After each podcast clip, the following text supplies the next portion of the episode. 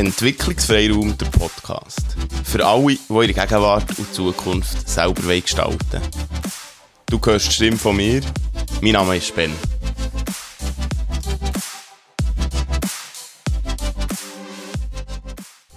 Herzlich willkommen zu einer neuen Folge vom Entwicklungsfreiraum Podcast. Wie können wir unsere Gegenwart und Zukunft selber gestalten, wenn wir unsere Stärken richtig nutzen? Jetzt sage ich richtig nutzen. Wer, wer kann schon sagen, was richtig ist? Vielleicht kennst du das, dass Leute sagen, oder vielleicht, dass du selber jemandem sagst, oh, das kannst du gut. Ich glaube, mit dem könntest du auch diesen Job machen. Das ist zum Beispiel jemand gut mit Menschen kann, dann sagt man, hey, du solltest in einen sozialen Beruf, zum Beispiel. Wenn jemand gut Mathe kann und vielleicht ein Auge für das Detail hat, sagt man, hey, du musst etwas mit Finanzen machen, Buchhaltung oder Informatik. Ja, das sind aber die aller einfachsten Wege von unserem Denken, wenn es ganz schnell geht. Und dann greift man einfach auf das zurück, was wir kennen. Hey, aber das muss gar nicht sein. Vielleicht gibt es ganz andere Möglichkeiten. Können wir tiefer schauen, was, was möglich ist. Wenn wir einfach offensichtliche Stärke gleich offensichtlichst naheliegendsten Beruf nehmen, dann pressen wir uns selber oder andere in Schubladen, wo wir gar nicht darüber nachdenken, was wetten wir denn wirklich? Oder für das Wort von Friedhof Bergmann sagen, was wetten wir denn wirklich, wirklich?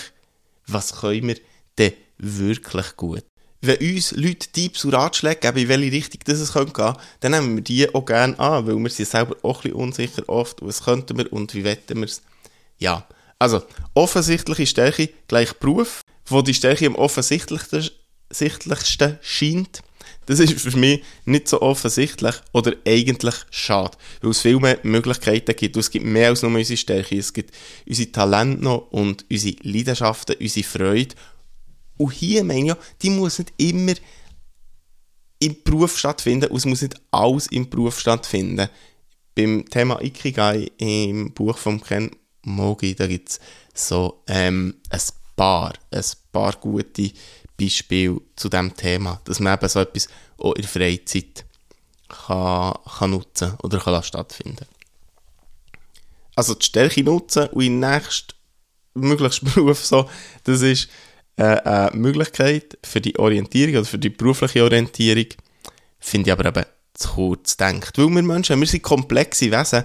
Wir bringen neben unseren offensichtlichen Stärken viel anderes mit, viel Wissen, viel Erfahrungen und eben Bedürfnisse. Erst ein Mix, erst ein Mix aus dem macht uns wirklich individuell und basierend auf dem sollten wir schauen, hey, wer, wer bin ich? Oder, hm, vielleicht besser, wer könnte eigentlich sein?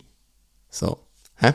Aber auch wieder hier, ein Prozess, ich wiederhole es immer wieder, es ist ein Prozess, es kann sich ändern, auch wenn wir im Kern ähm, sicher so eine gewisse, eine gewisse Festigkeit haben. Und vielleicht unsere Aufgabe ist überhaupt, dem Kern näher zu kommen.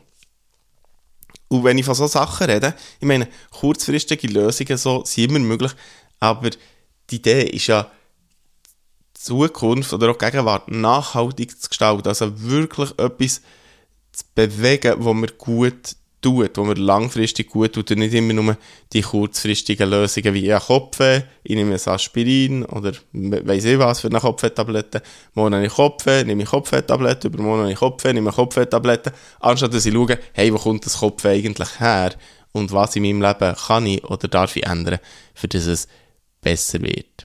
Die Stärke richtig nutzen. Äh, Aufgabe, die gar nicht so einfach ist, aber was sich, glaube ich, lohnt, dahinter zu gehen. Ja, das war schon wieder für heute. Schön, dass du dabei gewesen. Wir hören uns. Bis gleich.